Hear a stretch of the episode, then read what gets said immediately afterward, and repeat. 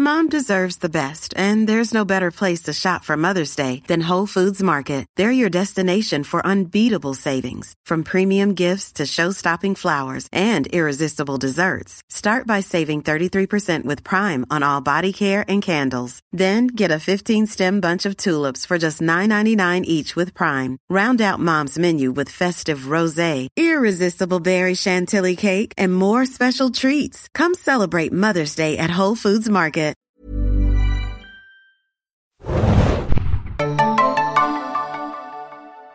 Herzlich willkommen, liebe Serienjunkies, zu einer neuen Ausgabe des Serienbiz Podcast. Mein Name ist Hanna und wir sind weiterhin im Abstandsstudio und ich habe heute einen ganz besonderen Gast äh, bei mir über die Ferne und über die Fernweiten von Zoom zugeschaltet. Stell dich doch einmal bitte selber vor.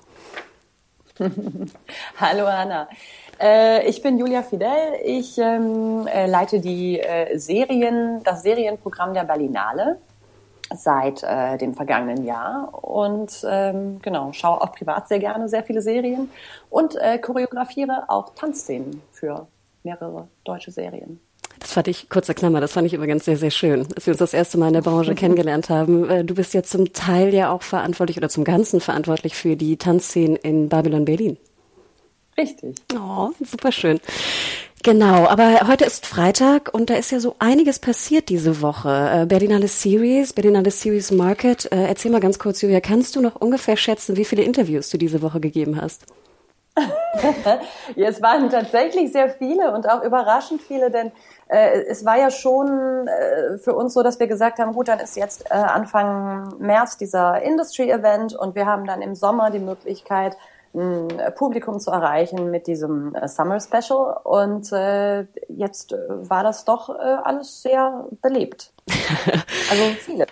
Sag mal ganz kurz, ich habe das nicht so ganz verstanden. Wird es dann im Sommer auch einen Serienteil geben oder da dann nur Klassik, sag ich mal, Film äh, und hoffentlich dann mit Kinos? Ähm, also äh, es wird von jedem Programm was gezeigt und ähm, ich weiß nicht, ob es Programme gibt, die in Gänze gezeigt werden. Bei uns werden wir wahrscheinlich ähm, so vier von den sechs Serien zeigen können. Ah, von denselben. Ja, ja, genau. Ah, okay. Von denen, die wir jetzt vorgestellt haben. Und äh, das, äh, genau, sonst müssten wir ja alles nochmal neu auswählen. das machen wir natürlich nicht. Und wir lieben ja die Serien auch sehr, die wir ausgewählt haben. Und ähm, hoffen natürlich wahnsinnig, dass das alles klappt und dass wir dann auch diese Menschen, die wir jetzt schon auch ähm, über solche Meetings wie unseres jetzt schon sehr viel gesehen haben, dass wir die dann auch tatsächlich live in Berlin treffen und mit denen gemeinsam dann das äh, mit dem Berliner Publikum feiern können. Ich wollte gerade sagen, also jetzt so in äh, Corona, letztes Jahr wart ihr noch, sage ich mal, in der positiven Situation, dass es eigentlich so das letzte Serienfestival eigentlich war, bevor alle in Lockdown gegangen sind. Ich erinnere ja, mich auch noch. ein unglaubliches Glück. Na, ich, ich wollte gerade sagen, ich dachte auch kurz danach im März so, Gott, Julia, du wirst bestimmt zehn Kreuze machen, dass das noch irgendwie über die Bühne gegangen ist. Ähm, und man merkte ja auch schon dann Ende Februar, ne, 2020, dass es ja auch schon so, die, die Italiener hatten ja auch schon wilde Sachen zu berichten. Also es war ja auch eine sehr merkwürdige Stimmung. Ich musste, musste da jetzt auch diese Woche sehr stark äh, nach äh, drüber, ja, dran denken, einfach was für eine komische Situation das war. Aber erzähl doch mal ganz kurz, ihr seid jetzt komplett digital gegangen. Was war so das Schwierigste an der Digitalisierung jetzt für Berlin? Finale für dich oder für dein Team auch insgesamt? Ja, also äh, es, die, die gesamte Organisation des äh, digitalen Events lag ja beim European Film Market und das war natürlich was, also da sind, ähm, die sind äh, verhältnismäßig für ein, ein Projekt dieser Größe natürlich sehr plötzlich ins kalte Wasser geworfen worden und haben ein also das war immer als duales Event geplant und plötzlich war es ein vollständiges äh, Online-Event und das war, glaube ich, ähm, schon eine Sache, die sehr viele Menschen da auch an ihre Grenzen gebracht hatte. Aber zum Glück äh, hat das alles sehr gut funktioniert und es gibt äh, einfach äh, sehr viele großartige KollegInnen bei äh, dem European Film Market, die das äh, einfach mal gewuppt haben, was echt äh, ja ein großes Glück ist und für uns wir haben äh, eben diese Programmierung gemacht. Ich würde sagen, die schwierigsten Momente waren für uns ähm, die ja schon relativ frühe Realisierung, dass es so nicht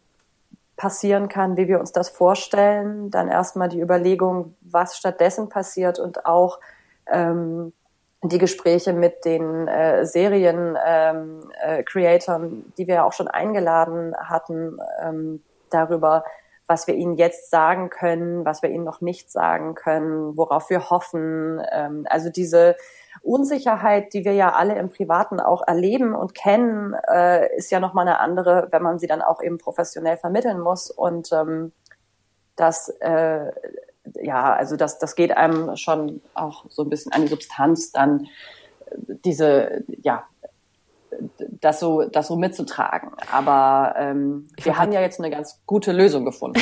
ich wollte gerade sagen, ich habe das Gefühl, die Planbarkeit ist momentan so zwei Tage würde ich sagen. Ne? Und ich mag gar nicht äh, mir vorstellen, wie das dann bei so einem Event ist, wenn man dann mit Brasilien oder ne, international noch spricht.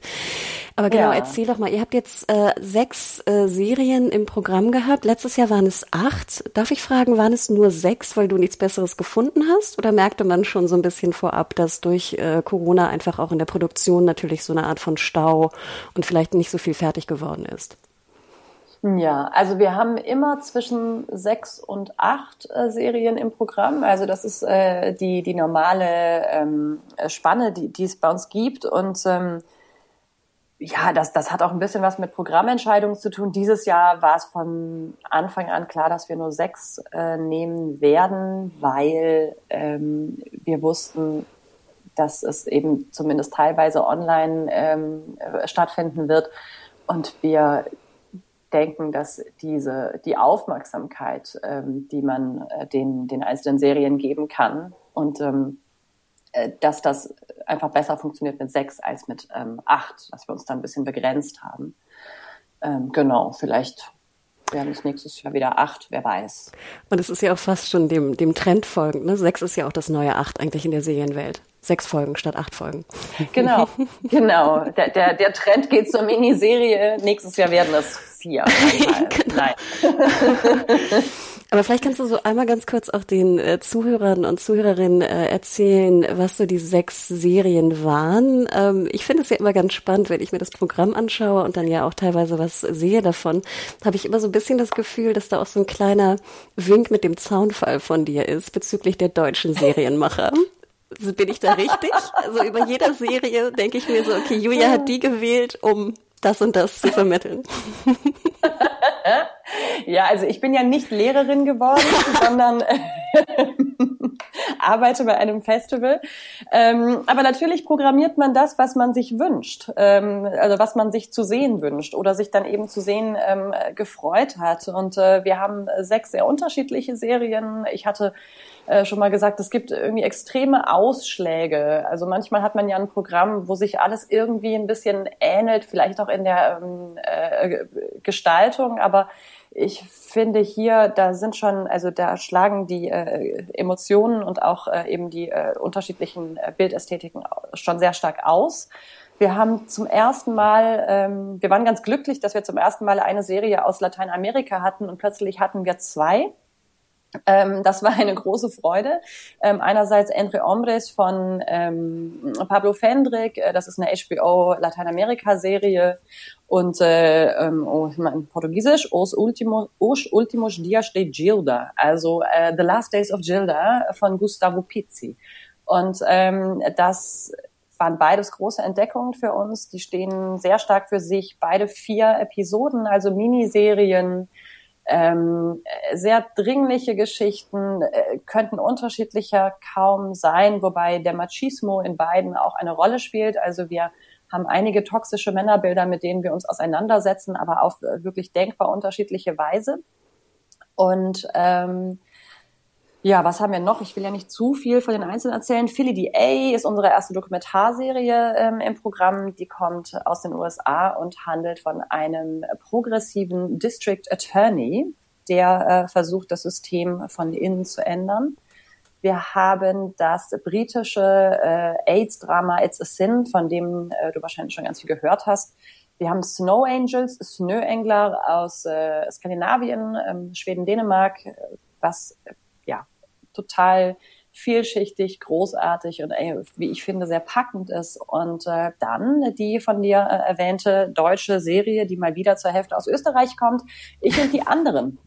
von David Schalko mit einem unglaublichen ähm, Schauspielerensemble, das äh, auch ähm, mit großer Freude und äh, Lust an Komik aufspielt.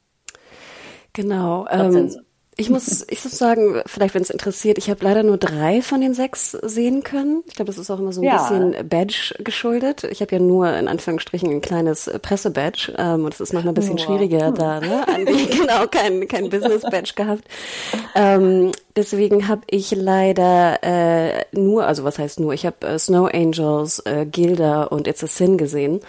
Und mhm. ich muss ganz ehrlich sagen, dass die drei mir wahnsinnig gut gefallen haben. Speziell Gilda. Also ich kann jedem auch nur sagen da draußen. Ich glaube, es ist noch nicht verkauft nach Deutschland, soweit ich es mitbekommen Nein, habe. Nein, und äh, genau, wir, wir appellieren die ganze hm. Zeit an die Welt, also die uns doch bitte, bitte Gilda bringen soll. Ja, also ja. erstmal, ich, ich muss auch sagen, ich war am Anfang sehr verwirrt. Also man wird so reingeworfen in dieses äh, brasilianische, ich weiß nicht, kleinstädtische, mhm. wo ich auch persönlich eigentlich wenig Zugang habe. Und es ist auch sehr was ich eigentlich potenziell nicht so mag, es ist sehr so azi-fazi, nenne ich es immer, gedreht anfangs, finde ich. Also du hast so, ne, sehr, oder? Du weißt, ja, was ich meine, ne?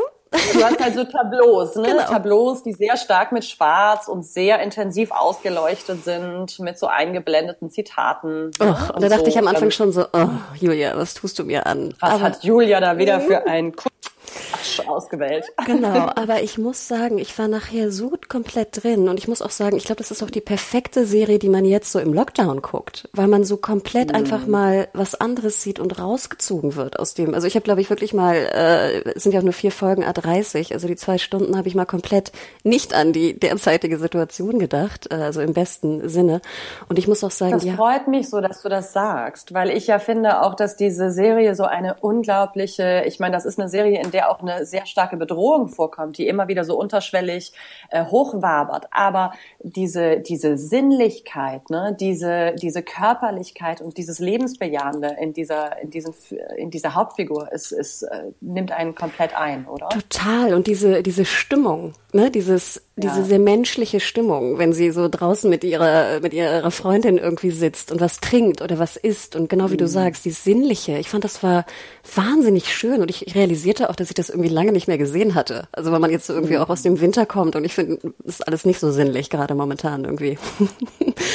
also, das, ne, also deswegen, ich muss sagen, vielen, vielen Dank dafür und auch nachher diese Tableaus, wie du natürlich richtigerweise sagst, ähm, ich fand sie nachher dann toll. Also ich merkte selber, dass ich so mit meinen Vorurteilen und schnellen Voreingenommenheit dann einfach auch ähm, ne, mein Urteil revidieren musste. Und das finde ich ja auch immer schön, wenn man so reingeht in etwas und dann so merkt seine eigene Pupigkeit und nachher dann so völlig anders wieder rausgeht. Also, du, ne? du siehst mich gerade, aber ich strahle über das ganze Gesicht, weil es mich so freut, dass dich diese Serie auch gekriegt hat, weil ich sie wirklich ja, also wir waren von dieser Serie auch komplett hingerissen und es war, es gab am Ende äh, mit unserem Auswahlgremium äh, eine Sitzung, wo alle nochmal betont haben, wie, wie, sehr sie Gilda lieben und das war, also ja, da, da war das schon, das ist äh, wirklich so eine äh, Siegerin der Herzen. Ja, und ich fand es auch so schade in dem Moment, also im Nachhinein dachte ich dann auch so, Gott, ich hätte es so gerne im Kino gesehen. Also ich hätte so gerne ja. die, die Reaktion der Menschen gesehen darauf. Ne? Ja, ähm, und siehst du, das freut mich auch so, dass du das sagst, denn das ist ja auch das, wenn du zurückkommst, was war am härtesten oder was war am schwierigsten an der ganzen Situation? Die Filme, natürlich ist das gerade, also natürlich haben wir gerade für die Filme eine schwierigere Situation als für Serien denn Serien können wir ja weiterhin schauen und bei Filmen sind einfach auch diese die Preispolitik und alles ist komplett äh, im, im, im Wanken und und äh, in Unsicherheit, weil man gar nicht weiß, wann man die wieder auswerten kann und so. Und da haben wir ja mit Serien, also die Serien haben ja ein ganz anderes, äh, eine ganz andere Verwertungsstrategie und haben da viel mehr Glück. Aber dass für die Serien diese Kinopräsentation weggefallen ist. Das ist ja eigentlich besonders traurig, denn die haben das ja sonst nicht. Und wir haben ja sonst keinen Ort, wo wir gemeinsam eine Serie schauen auf einer großen Leinwand, danach mit diesen SerienmacherInnen äh, ins Gespräch kommen können und, ähm, und uns danach darüber austauschen können. Und das ist ja auch so das Besondere, weswegen wir diese diesen, dieses Programm ähm, machen und dass, dass das dann wegfällt, ist ja für uns eigentlich, ja, es ist ungleich schwieriger oder trauriger, denn hoffentlich kommen die Filme ja doch auch alle nochmal in ein Kino. Total. Und, und gerade bei, bei Gilda, sorry, ich sage immer Gilda, aber nein, Gilda, Gilda, Gilda, Gilda, ähm, hätte ich ja auch so gern gesehen, genau wie du sagst. Ich hätte ähm, den Regisseur und vor allem die Hauptdarstellung, äh, Hauptdarstellerin auch gerne so in, in normal, also in normaler Klamotte und im normalen Umfeld gesehen, weil das finde ich ja auch immer so spannend. Also gerade bei, bei Schauspielern und Schauspielerinnen, wie sie dann agieren auf der Bühne. Und gerade bei Festivals ist es ja auch die einzige Möglichkeit, genau wie du sagst, das auch zu erleben. Und dann, wie gesagt, auch die, die Response von den anderen Journalisten und dem Publikum zu sehen. Also ja, also fantastische Serie. Ich hoffe wirklich, dass irgendwer äh, sie kauft. Ich glaube auch, sie würde sehr gut im Stream funktionieren, weil äh, allein, ich finde, ich weiß nicht, ob du das auch siehst, aber ich habe immer das Gefühl, bei Netflix und Amazon wird ja auch sehr gern geklickt auf so ein bisschen, du nanntest es sinnlich, und man kann es auch ein bisschen sexy nennen, auf so sexy Artwork. Weißt du, was ich meine? Das das stimmt sehr wohl, ja. Und da hat äh, Gilda auch einiges zu tun, das wohl wahr. Und selbst wenn du bei Artema so gehst, was das meistgesehene ist, habe ich immer das Gefühl, okay, dieser französische Arthouse-Film wurde nur wegen des Bildes geklickt. Und deswegen. Ja, ne? also genau, das könnte, könnte Gilda ganz gute Karten haben, das ist wohl wahr.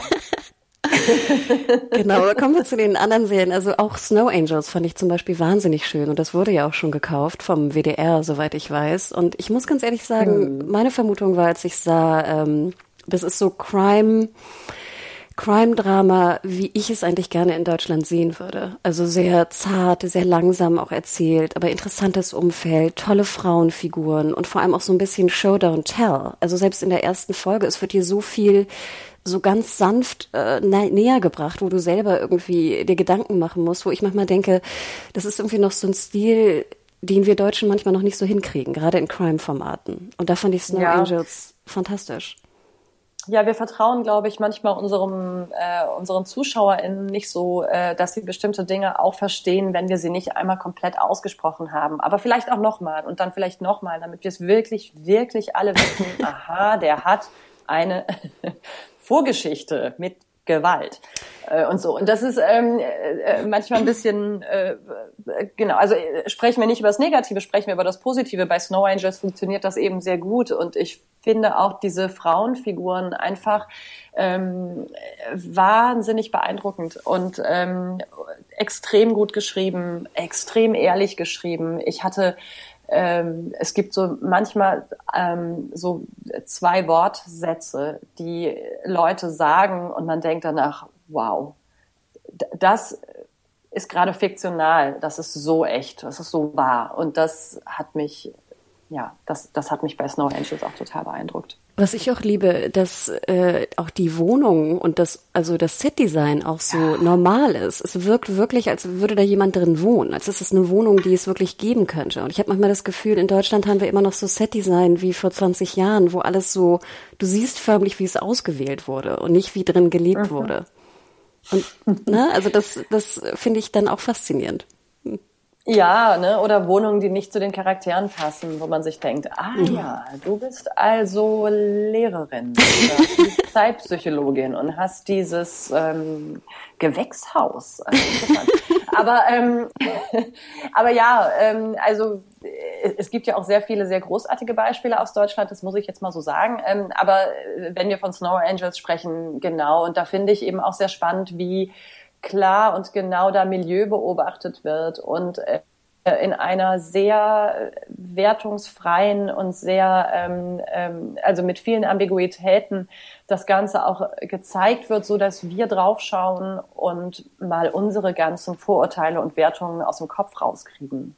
Total. Und äh, es geht auch sehr viel um unsere Bilder von Mutterschaft und unsere ähm, Wertungen dazu, um unsere schnellen Urteile und ähm, die wir hinterfragen. Und das ist ja, das ist eine große Qualität der Serie. Total, auch so ein bisschen wie bei bei Gilda. Ne? Man geht so rein und denkt so, ach, das ist jetzt irgendwie die Dro Drogenmutti mit ihren, ne, mit ihren zwei Kindern, auf die sie nicht aufpasst, so ungefähr. Ne? Also wenn man jetzt mal so hart ist, wie man mit seinen eigenen genau. Vorurteilen ja. da irgendwie reingeht. Und nachher finde ich, hat man so viel Verständnis und so viel Zugang irgendwie auf einmal und auch irgendwie die komplett ja. tätowierte Mutter und ne, also wie du wie du das schön ja. beschrieben hast gerade eben. Und ich verstehe manchmal nicht in Deutschland, äh, die Deutschen lieben ja äh, anscheinend Crime über alles. Ich finde ja oft und ich frage mich, ob das nicht auch viele Deutsche denken würden theoretisch ich finde, der Crime-Fall ist doch meist das Uninteressanteste. Also, ja, wen das, interessiert? Auch was Heno gesagt hat, ne? Die hat gesagt, ähm, sie hat sich diese diese Crime-Geschichte hat sie im Grunde nur als ähm, Hintergrund äh, gewählt, um davor ähm, etwas über ihre Figuren zu erzählen. Und ich äh, bin auch eigentlich immer ähm, also egal wo das herkommt, gelangweilt ähm, äh, davon, wenn ich so ein reines Whodunit habe und dann habe ich noch mal eine falsche Fährte, wo ich denke, okay, es ist jetzt so die total wahrscheinliche Figur, aber wir sind erst in Folge drei. Hm, wir wissen, der ist es nicht. Ne? Aber gut, dann laufen wir dem jetzt mal hinterher. Aha, okay, ja, nee, er sieht wirklich echt richtig äh, runtergekommen aus. Aber hm. und und man weiß, das ist jetzt eine ne, so so eine so eine so eine nette Plotschleife, die mal ge, ge, gegangen wurde. Und wenn die mir nichts anderes bringt, als als dass ich ja wie so ein TKKG-Detektiv da einmal hinterher äh, ähm, äh, suche, ja, dann macht mir das eigentlich nicht so viel Spaß. Ja, und ich finde aber das Interessantere jetzt, wie bei Snow Angels, ist, äh, statt der Crime-Fall ist ja die, die, genau, auf die, auf die Fährte zu gehen der Charaktere und wie die verbunden ja. sind. Also das finde ich ist ja eine ja. viel, also da merke ich, dass ich darüber mir Gedanken mache und das total spannend finde und dieses Rätsel eigentlich ent, entpacken und lösen möchte. Und wie gesagt, der, der Mordfall ist halt nur, genau wie du sagst, einfach nur eine Rand, eine, eine Rand, äh, ne, eine Randbemerkung. Hm. Also hat mir wirklich auch sehr gut gefallen. Sprich, äh, liebe Hörer und Hörerinnen, wenn äh, es zum WDR kommt, schaut mal rein. Es ist ein bisschen, ein bisschen Depri vielleicht, in, wenn jetzt noch lange. Ja, ein bisschen ne? ist gut. Ne? Also selbst selbst das Weiß ist so matt abgetönt äh, von dieser sehr kalten Landschaft. Es ist schon also das, das macht jetzt keine große Freude. Ne? Und ich muss auch sagen, ich hatte die ersten beiden Folgen, ich hatte zuerst eine Folge, dann habe ich sofort um eine weitere gebeten. Und als ich wusste, ich habe jetzt zwei weitere, die ich mir anschauen kann, habe ich wirklich so ein bisschen das vor mir hergetragen und wusste so, ich, gut, du, du, du wirst das machen, du wirst das anschauen ähm, und es wird auch gut sein, aber puh. Und dann habe ich wieder angefangen reinzuschauen und war komplett drin und musste sofort die dritte dann auch anmachen. Also es ist echt ein, ähm, es ist ein, es ist, es ist hart, aber es ist wahnsinnig äh, fesselnd und lohnenswert. Und du hast recht, es ist nicht so dieses typische Scandi-Blaufilter, äh, sondern es hat fast so einen grün-braun-Filter irgendwie, ne? Genau, alles ist so, selbst der Schnee ist irgendwie nicht weiß. Hm. Nee. Ja, aber, aber behaltet das mal im Hinterkopf, weil ähm, ich fand das wirklich sehr, sehr spannend, das mal zu sehen und einfach auch so ein bisschen den Vergleich anzustellen zu vielen Crime-Dramen, die wir irgendwie auch gewohnt sind zu schauen. Also hat mir wirklich auch ganz gut gefallen.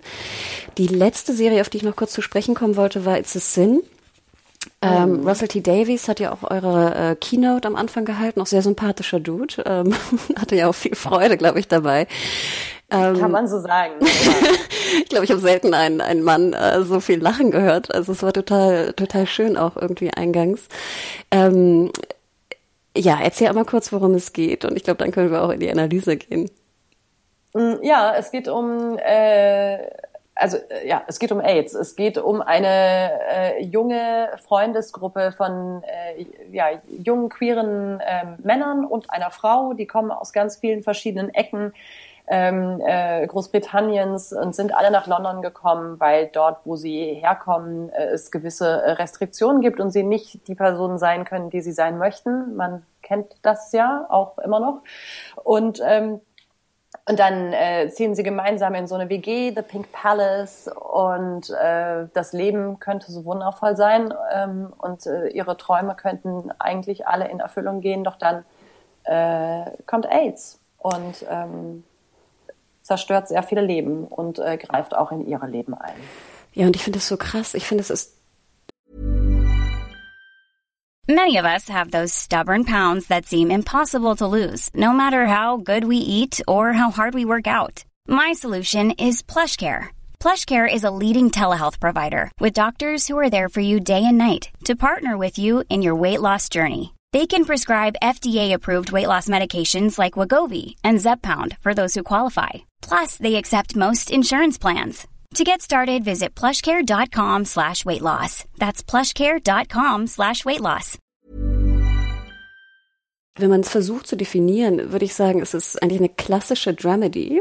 Also es ist ja. sehr lustig und sehr positiv und amüsant und man schaut irgendwie gerne zu und dann kommt so der der Todeshammer. Ne? Ähm, ja. Und trotzdem finde ich, ist es eine sehr positive Serie. Also irgendwie. Ja, das ist verrückt, dass du das aussagst. Ja, ich habe das äh, mit dem einen Hauptdarsteller besprochen, ähm, mit äh, dem äh, äh, Omari, der Roscoe spielt. Mhm. Und wir haben auch gesagt, natürlich geht es um AIDS und natürlich ist es ein extrem hartes Thema. Und wenn man sich anschaut, was ähm, in den 80ern und auch in den äh, 90ern noch ähm, und auch heute noch, also wie, wie, wie AIDS, wie damit umgegangen wird ähm, und äh, das Stigma ähm, und äh, das, das damit einhergeht, das ist tragisch und, und, und brutal und ähm, trotzdem ist die Grundaussage Freundschaft, Liebe und ähm, nach vorne blicken. Und ich finde das auch echt schlau, wie, wie er das macht, wie Russell T. Davies das macht. Der ist ja interessiert daran, queere Geschichten einem Mainstream-Publikum äh, zu zeigen. Und so muss man die Serie auch verstehen. Mm, ähm, und äh, auch eine, ja, eine, eine queere Geschichtsschreibung in den Mainstream zu bringen. Und dafür ähm, finde ich, äh, das, ja, ist, sind seine Verdienste echt unermesslich. Ähm, und er, er holt uns alle rein über diese sehr emotionalen Geschichten, über diese Leichtigkeit, über diese, diese wirklich umwerfenden äh, jungen äh, in die, die einen einnehmen und dann kommt dieser Hammer und dreht einen wirklich einmal komplett den Magen um. Und das, ähm, also er schafft das so gut, uns vorab zu emotionalisieren und uns in diese, diese äh, Figuren verliebt zu machen, um uns dann einmal zu zeigen, ja, und jetzt schau mal an. Und ich fand, ich, tun. Und ich fand auch toll, wie er es geschafft hat, die, uns die Charaktere vorzustellen im Piloten. Also ich glaube, wie lang war der? 40 Minuten, glaube ich, ungefähr, netto. Mhm. Ähm, und trotzdem hatte ich das Gefühl, ich habe jetzt fünf Personen oder fünf Charaktere sehr gut also ich kann die schon sehr gut einordnen nach dem Piloten. Ja. Was finde ich auch vielen äh, Serien nicht, äh, nicht, äh, was sie nicht schaffen. Und ähm, das fand ich schon toll. Und genau, Neil Patrick Harris spielt ja auch eine, eine sehr wichtige Rolle im Piloten. Ich finde auch toll, ihn mal in so einer Rolle zu sehen. Man denkt ja immer, klar, der spielt ja auch anderes als irgendwie äh, How I Met Your Mother. Ähm, aber ich fand ihn auch wirklich gut. Alle waren wirklich gut. Ja. Ja, es sind alle wirklich gut. Und ich finde auch, ich finde besonders die jungen Schauspieler äh, sind da hervorzuheben. Diese, die waren, die sind großartig und ähm, man merkt auch, also wenn man denen, wir folgen denen natürlich allen auch auf Instagram und so und die sind oh. so süß auch untereinander. Die haben sich ja wirklich alle komplett ineinander verliebt und sind jetzt so eine so eine echte Clique. Und dann äh, postet diejenige, die Jill spielt, mhm. postet dann so ein, so ein äh, Magazincover, wo sie drauf sind. Und dann äh, siehst du unten drunter, dass Nathaniel ähm, äh, irgendeinen Kommentar macht und Omari und, äh, oh. und, und, und Russell schreibt dann irgendwas drunter. You look great, Jill. Oder wie auch Lydia. Also es ist, es ist wirklich rührend, wie, wie die miteinander sind. Genau, und auch soweit ich mich erinnere, auch lizenziert in Deutschland, kommt zu Stars Play, ne? Demnächst, meine Richtig, ich. Richtig, ja. Also genau, schaut mhm. wirklich gerne mal rein, fand ich wirklich ganz bezaubernd. Vielleicht können wir noch ganz kurz äh, auf äh, genau den neuen Schalko, das neue Schalko-Werk eingehen. Ich habe es leider nicht sehen dürfen. ähm, mhm, äh, ich schweige mal weiterhin. Ähm, aber genau, ich und die anderen, ich habe viel gehört, ne? Also auch wie Jonis waren ja viel in Kontakt jetzt hier die Woche und einige durften es ja auch sehen oder hatten andere Badges. Ähm, ja, kommt demnächst zu äh, Sky. Ähm, vielleicht ja nur ganz kurz. Also Schalko natürlich immer, immer interessant. Du hast ja auch gesagt, ne, Österreicher logischerweise. Wir haben ihn vor zwei Jahren, das war ja auch auf der Berlinale, oder? M? Richtig, ja? M was ich, äh, wo ich mich recht erinnere, lief er dann bei RTL, ging so ein bisschen unter, hatte ich das Gefühl, war auch nicht so ganz meins, aber er hat natürlich auch Genau, das lief, glaube ich, auf TV Now, ne? Das war vor meiner Zeit, das hat Solmers noch gemacht. Ähm, aber äh, ja, also ich glaube, David Schalko ist äh, natürlich auch, ähm, as the British would say, an acquired taste. Und ähm, das äh, ist jetzt jemand, der macht keine klassische Feelgood-Komödie, sondern der macht Sachen, die auch ein paar Ecken und Kanten haben und die vielleicht auch an einigen Stellen politisch inkorrekt sind und die äh, vielleicht auch ganz schön dark sind. Ähm, aber es ist äh, immer mit einer unglaublichen, ja, wie ich schon vorhin gesagt habe, eine Spielfreude mit einem, also die, diese, die Dialoge sind messerscharf, ähm, äh, die, ähm, da gibt es, äh, die, die Sätze, die sind teilweise wirklich zum zum Schreien komisch. Und es, es ist alles so, dieser, ja, ich finde, es ist ein, ein herrlich absurder Humor, den, äh, den wir viel zu selten ähm, erleben. Und da auch wieder die Sache, die ich auch im letzten Jahr schon äh, zu äh, Freud gesagt habe, vom wunderbaren Marvin, ähm, der traut sich was, der hat eine Vision und er traut sich was und er geht da ganz rein und macht wenige Kompromisse und davor habe ich immer Respekt. Ich wollte gerade sagen, ne, Marvin Krenn, genau. Ich finde, genau, auch wenn es nicht meins ist und wenn ich finde, manchmal funktioniert es nicht hundertprozentig, gebe ich dir absolut recht. Ich sehe lieber was Mutiges und Neues anderes, als immer denselben Scheiß zu sehen. Und dann ja. nehme ich auch, sage ich mal, etwas in Kauf, wo ich denke, okay, hat vielleicht nicht so hundertprozentig funktioniert, aber du hast mir was Neues gezeigt. Ich habe was Neues gesehen. Ja, und vor allem, ich habe was ganz Eigenes gesehen. Also, mhm. ja, und genau, bei Ich und die anderen, man muss da noch erwähnen, dass auch das Setdesign unglaublich lustig ist. Also diese, die, die, die Witze oder die, die, die, der, der Humor, der in diesen blank polierten weißen Büroflächen ähm, steckt oder auch in diesem sonderbaren Konferenzraum, der ähm, mit Sand äh, bestreut ist und so. Oder es gibt auch ein lustiges Bild von Lars Eidinger mit so einer komischen äh, mit, mit, mit so einem Screen. Ähm, das ist unglaublich lustig. Ja. Okay, ich freue mich. Ich gucke ja immer gerne so ein bisschen außergewöhnliche Set-Designs. Okay. Es stecken einfach wahnsinnig viele Einfälle darin. Ja. Genau. Sophie Reuss auf einem Pferd. Es ist, äh, da kann man nichts falsch machen. Aber bevor wir jetzt noch äh, die anderen beiden durchgehen, ich glaube, so viel Zeit haben wir gar nicht mehr. Ja. Ähm, prinzipiell wollte ich dich einfach mal fragen. Ich fand ja sehr interessant, als ich das Programm am Anfang sah, dachte ich so, ach cool, Julia geht jetzt so die Latin X-Richtung, äh, die ja auch sehr in ist oder im Trend liegt, muss man ja fast sagen, bei den Streamern. Wir haben ja auch gesehen, dass in Netflix wahnsinnig viele ähm, spanische, also aus dem spanischen Raum oder aus dem südamerikanischen Raum auch generell Serien produziert. Ähm, war das auch so ein bisschen vielleicht der Hintergedanke oder ist es einfach Zufall gewesen, dass du jetzt zwei Serien wirklich aus äh, Südamerika hattest?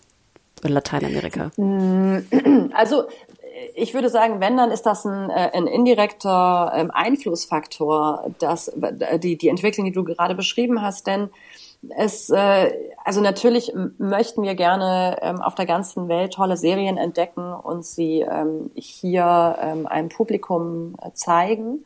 Ähm, es ist aber ja tatsächlich so, dass äh, sich ja auch die Formen äh, von Kontinent zu Kontinent, jetzt mal ganz grob, ähm, zu, äh, sich sehr stark unterscheiden. Und wenn du sonst, oder was man viel äh, aus ähm, Brasilien zum Beispiel ähm, bekommt oder aus Kolumbien, sind äh, Telenovelas. Und äh, wenn man da mal eine Telenovela findet, die so komplett anders ist und äh, alles einmal dreht, äh, das das wäre zum Beispiel auch schon mal was Außergewöhnliches, aber das findet man eben nicht. Und ich glaube, dass dadurch, dass die Streamer sich auch verstärkt jetzt um ähm, äh, lateinamerikanische Inhalte ähm, kümmern oder danach suchen und das fördern und auch äh, dadurch, dass es da ähm, äh, im, im Fernsehbereich gewisse ähm, Veränderungen gibt und sich jetzt auch, äh, also sich im Grunde auch im Fernsehen ein gewisses Arthouse etabliert ähm, und äh, FilmregisseurInnen sich äh, auch dort äh, im Fernsehen versuchen. Dadurch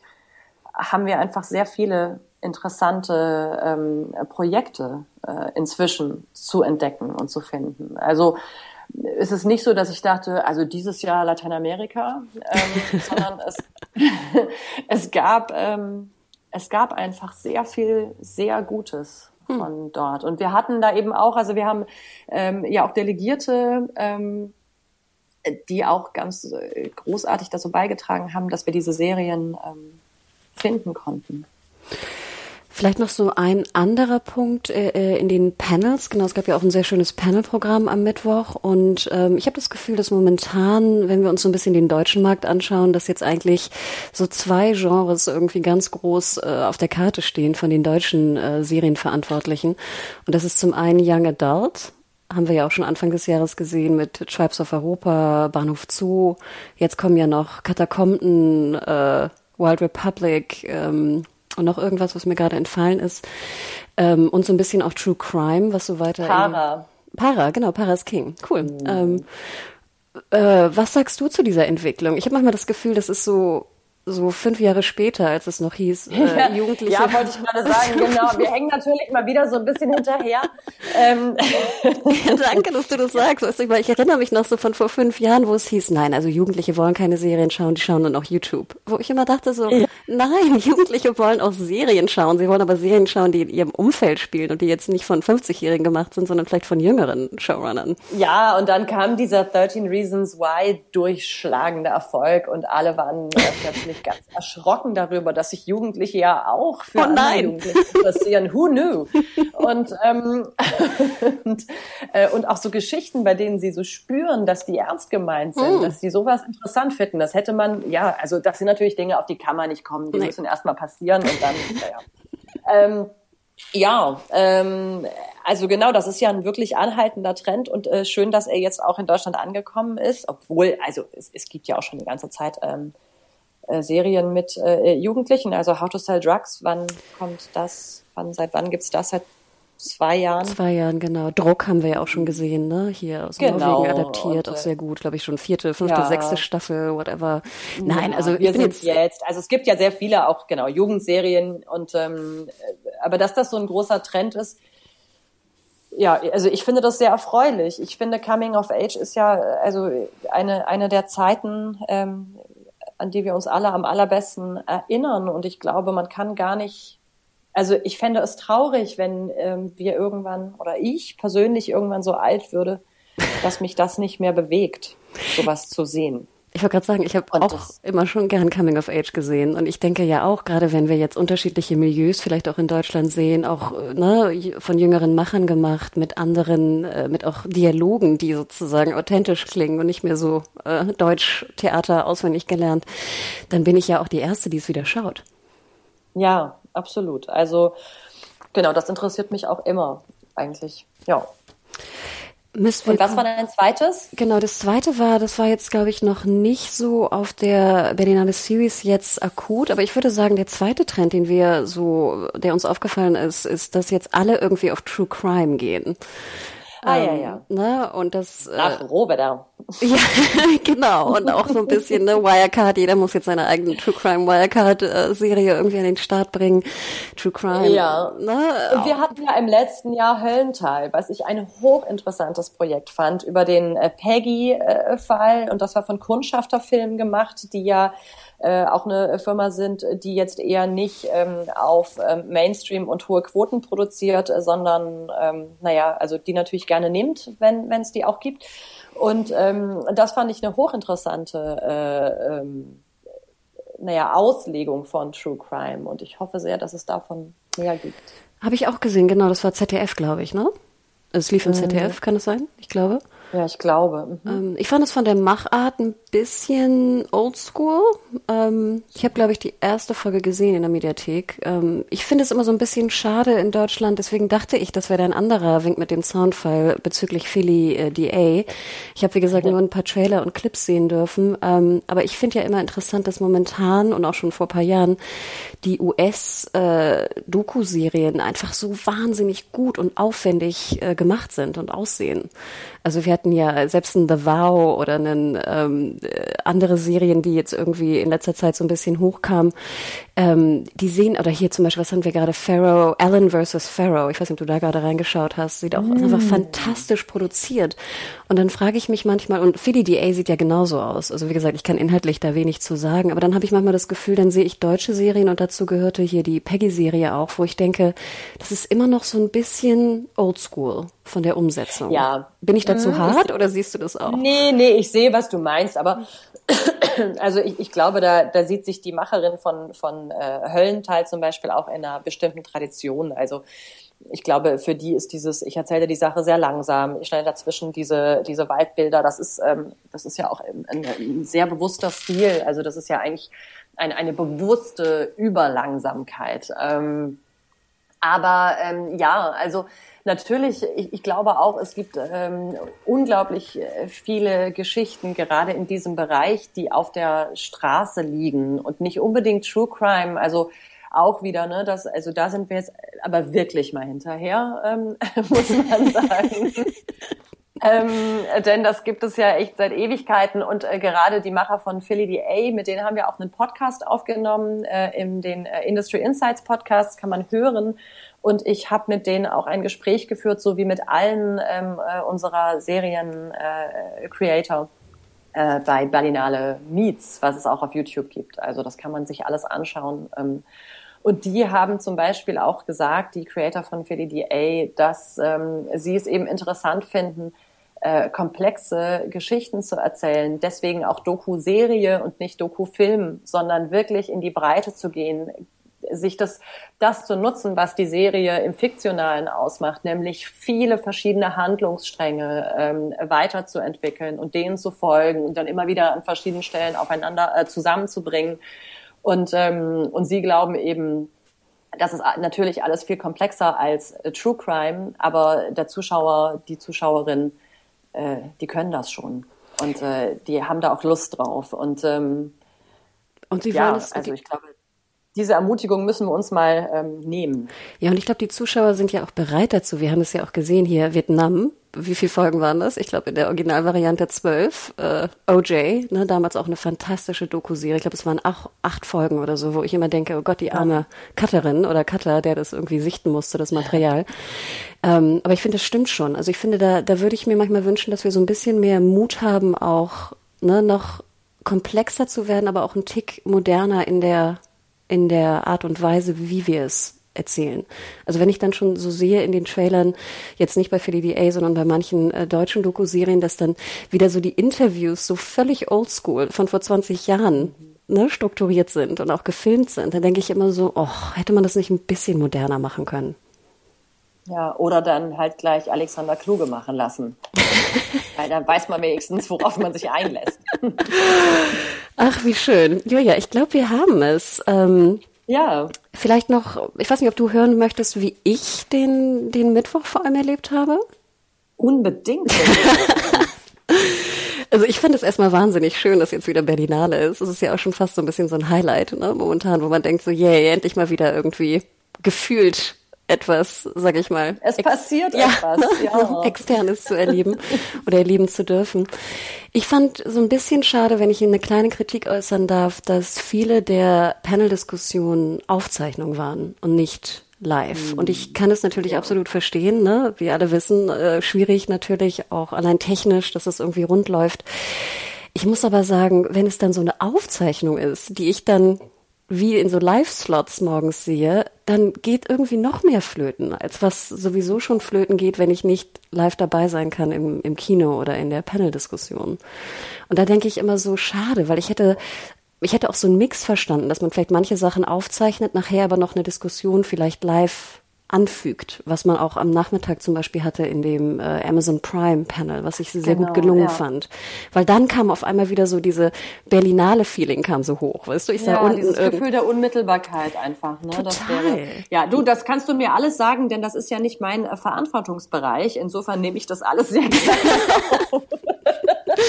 Nee, also nur so genau für die Kollegen und Kolleginnen ja. vielleicht, ähm, ja. dass ich immer denke, ich glaube, wir alle, also das, das Fachpublikum oder die Journalisten, die auch dabei sind, ich glaube, wir alle sind bereit, auch technische Problemchen zu akzeptieren, wenn wir halt eine Art von Authentizität und Gefühl für den Moment haben. Weißt du, was ich meine? Also ja. ich würde ich würde immer sagen, absolut. Nee, da bin ich total bei dir und das war auch tatsächlich was, was die gerne oder was ich jetzt äh, mitbekommen habe in den Vorbereitungen, das hätten die natürlich sehr, sehr gerne ermöglicht, auch Live-QAs ähm, im Nachhinein. Also dass man vielleicht sogar das so macht, dass man das vorab aufzeichnet und dann aber springt auf ein Live-QA.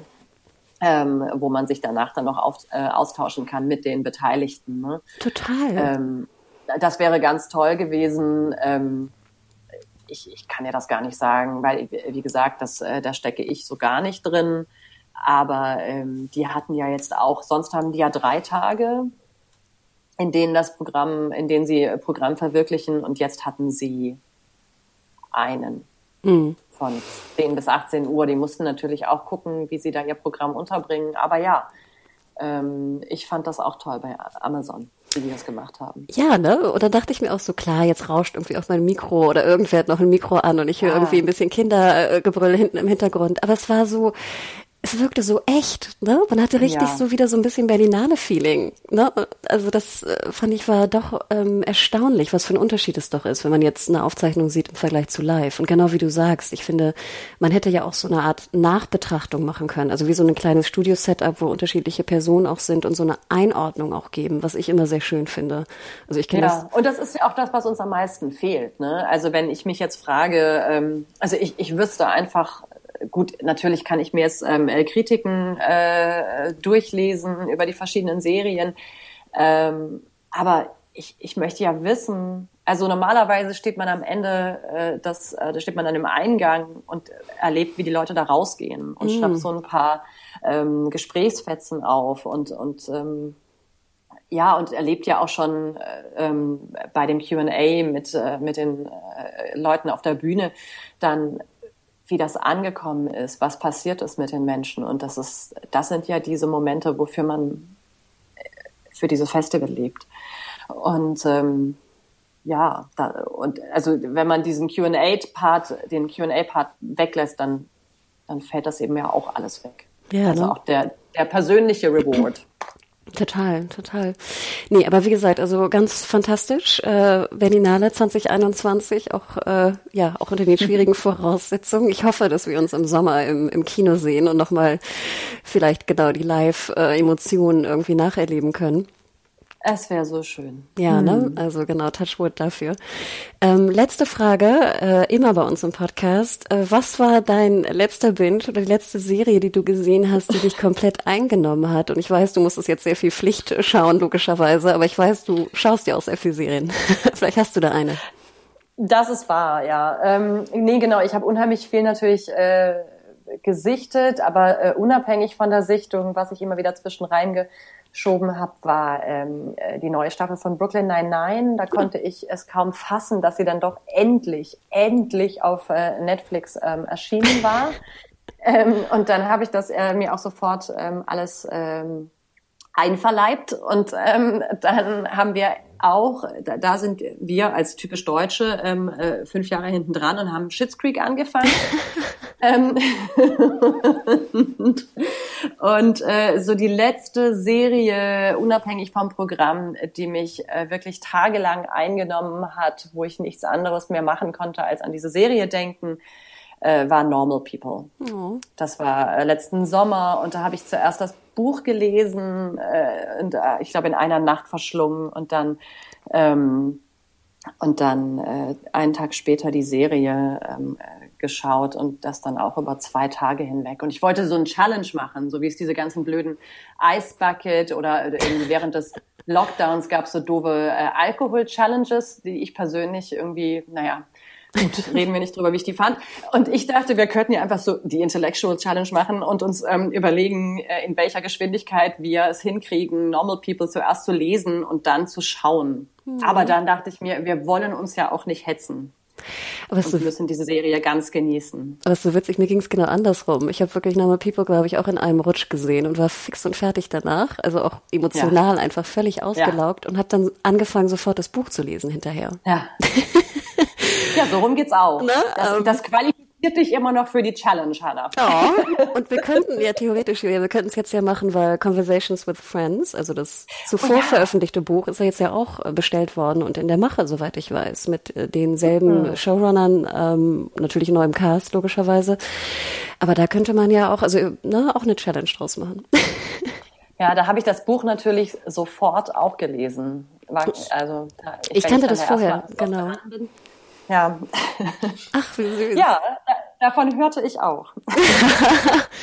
Normal People. Ach Julia, wie schön. Dann äh, genau, ich glaube, das war's. Äh, dir erstmal genau viel Entspannung nach dieser stressigen äh, Berlinale Zeit. Ähm, obwohl so ja. viele Partys waren ja nicht. Also ganz so fertig nee, dürftest so, du nicht sein. nee, so gar nicht. Nee, es wird jetzt erstmal wieder ein bisschen getanzt. Ach ja, ich wollte gerade sagen, genau. Aber deswegen schaut genau in die, in die Tanzchoreografien von Babylon Berlin, dass du dahinter steckst. Fand ich ja auch total spannend, als du mir das erzählt hattest.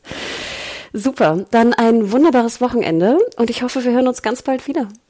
Das hoffe ich auch. Ciao, ciao. Ciao.